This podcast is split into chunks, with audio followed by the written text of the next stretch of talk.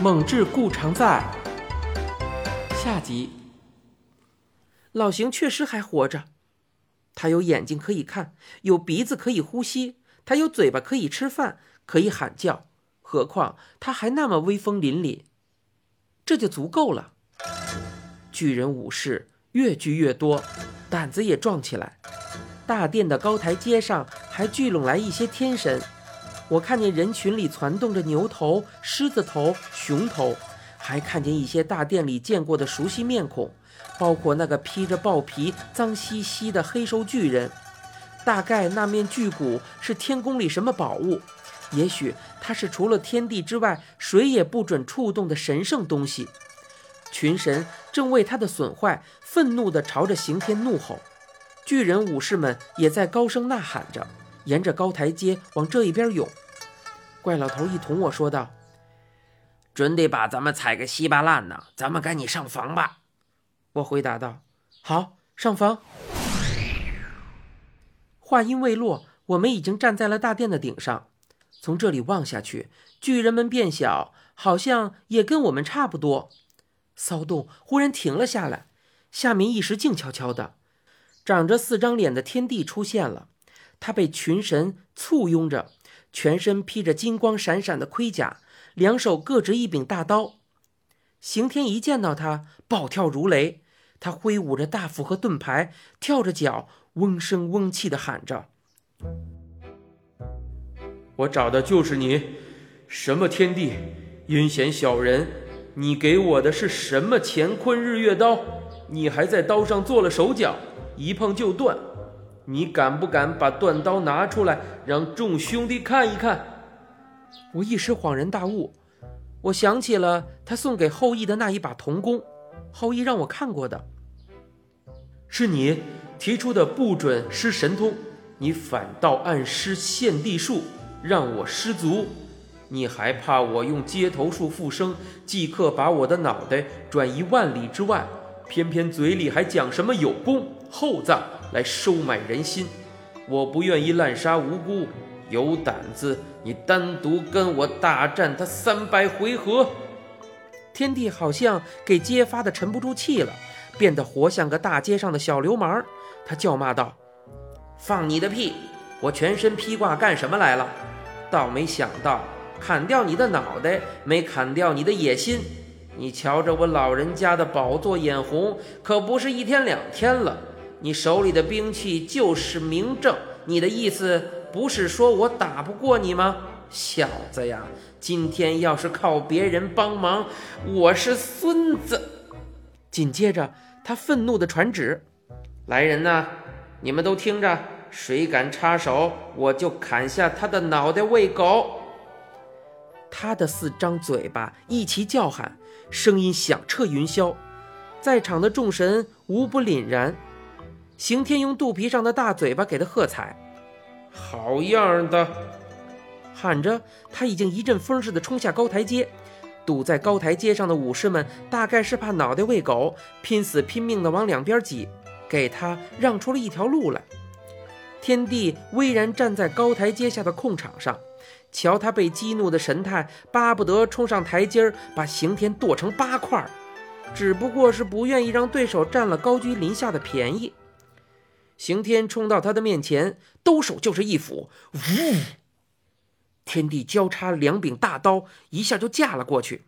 不料那一斧沉重，竟压得他一屁股坐到了地上。大斧突然一转，呜！又是一招横扫千军，横劈过来。天地嗖的一下一跃而起，斧锋从他脚下掠过。天帝狠狠地还了一刀，你看刀，哎，咻，嗖，嗒，另一柄刀紧跟着砍了上来。刑天旋过盾牌，立刻挡住，接下来就不容他还手了，一斧连一斧，照着长着四张脸的那颗脑袋上就使劲的招呼。天帝大概以为一个丢了脑袋的敌手很容易对付，没想到很快就招架不住。一步步的往后退，刑天圆睁着胸脯上的两只怪眼，抿紧肚皮上的大嘴巴，越战越勇。不一刻，天帝就被他砍得狼狈不堪，在围观的人群中兜着圈子跑，一时威风扫地。他边跑边叫道：“混混蛋，你你们都长没长，长没长着手啊？养兵千里，用用在一时，光站着看看看热闹。”听着这意思是让他们上，众武士呐喊一声，一齐拥上去。刑天盾牌一抹，就扒拉开密密麻麻的长毛，再往回一抡，呜！那群武士个个仰面朝天。天帝又大叫道：“全全全是废物！把兵器交给会会会用的！”我正不知道谁是会用的。就见一个武士把手里的长矛交到牛头将军手里，和他并肩站立的蛇尾将军也得到了一把长柄大刀。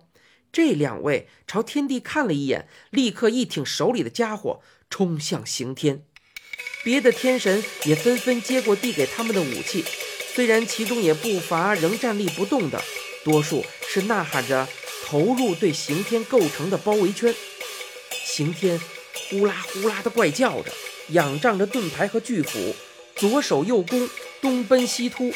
许多天神看上去凶恶狰狞，却不知是素日同刑天有些情谊，还是确实敌不过他的重斧。跟他稍一接触，武器就脱手飞出，慌不迭地地败下阵去。刑天碰到死死纠缠住不放的，也毫不客气，大斧子只管朝对手身上抡。他杀出的条条血路都指向天地藏身之地，天地倒无处可藏，也招架了几下，旋即又钻进天神群中。我和怪老头站在高处看得清楚，总忍不住大叫：“天地在那儿！天地在那儿！”可杀声震天，我们的声音如同暴风骤雨中的两只蚊子在哼哼，没帮上刑天什么忙。刑天终于又一次追杀到天帝的背后，一脚把他踢趴在地上。我和怪老头都屏住呼吸，注视着。就在这个时候，一个火红脑袋、拖着条大尾巴的家伙，用一只大戟架住了刑天高举的大斧。那是共工。他收回大戟，把戟尖戳到地上。刑天也放下大斧，把他横在胸前。一时间，两位巨神四目相对，都凝立不动。共工沉声说：“适可而止吧，你闹的也够了。我正在下界忙着，听见击鼓的声音就知道是你。没有别的天神能把魁鼓敲得这么响。”说着，他仰头往我们这边瞥了一眼。他是在看那个被砸出大洞的巨骨，就是他说的魁骨。刑天说：“你别啰嗦，除了这个恶棍，我谁都不想伤害，更不用说是朋友了。要是我不准你伤害他老人家呢？那你就不是我的朋友。是朋友，看见我现在这副模样，能无动于衷吗？也许你的心早就成了一块石头。”你到下界忙什么去了？去布洪水了吧？执行公务而已，这是天地的旨意。你果真堕落了，你已经不再是那个跟天地一起较高低的共工了。随你怎么说，反正我不能让你再胡闹。随着“胡闹”两个字，他的大戟已经挑了起来，直划向刑天的那张大脸。刑天巨斧一拨，当的一声，大戟被震得跳开，两个巨神顿时就搅到一处去了。共工不愧是个撞断了天柱的巨神呐！刑天尽管骁勇善战，却丝毫没有占上风，那光景同他对付别的天神时大不相同。站在一旁观阵的天帝也变得从容起来，他一边观看，还一边指指点点。